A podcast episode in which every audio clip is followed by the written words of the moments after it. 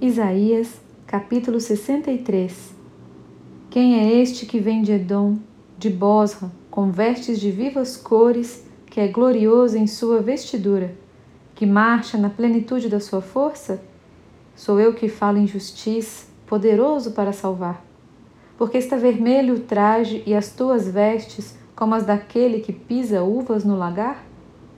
O lagar eu o pisei sozinho, e dos povos nenhum homem se achava comigo. Pisei as uvas na minha ira, no meu furor as esmaguei, e o seu sangue me salpicou as vestes e me manchou o traje todo. Porque o dia da vingança me estava no coração, e o ano dos meus redimidos é chegado. Olhei e não havia quem me ajudasse, e admirei-me de não haver quem me substivesse. Pelo que o meu próprio braço me trouxe a salvação, e o meu furor me susteve.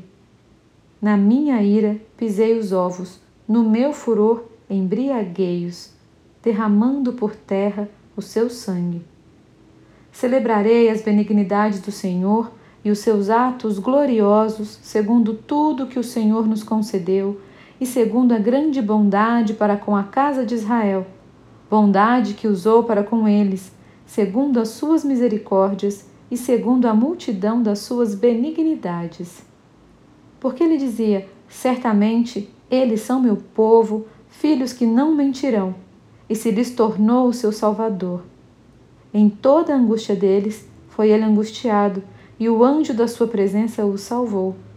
Pelo seu amor e pela sua compaixão, ele os remiu, os tomou e os conduziu todos os dias da antiguidade. Mas eles foram rebeldes e contristaram seu Espírito Santo, pelo que se lhes tornou em inimigo, e ele mesmo pelejou contra eles. Então o povo se lembrou dos dias antigos de Moisés e disse: Onde está aquele que fez subir do mar o pastor do seu rebanho? Onde está o que pôs nele seu Espírito Santo? Aquele cujo braço glorioso ele fez andar à mão direita de Moisés? Que fendeu as águas diante deles criando para si um nome eterno? Aquele que os guiou pelos abismos, como o cavalo no deserto, de modo que nunca tropeçaram? Como o animal que desce aos vales, o Espírito do Senhor lhes deu descanso. Assim guiaste o teu povo, para te criares um nome glorioso.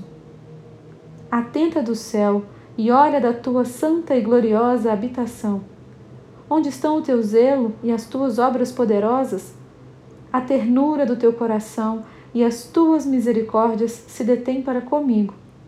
Mas tu és nosso Pai, ainda que Abraão não nos conhece e Israel não nos reconhece. Tu, ó Senhor, é nosso Pai. Nosso Redentor é o teu nome desde a antiguidade. Ó Senhor, por que nos fazes desviar dos teus caminhos? Por que endurece o nosso coração para que não te temamos? Volta por amor dos teus servos e das tribos da tua herança.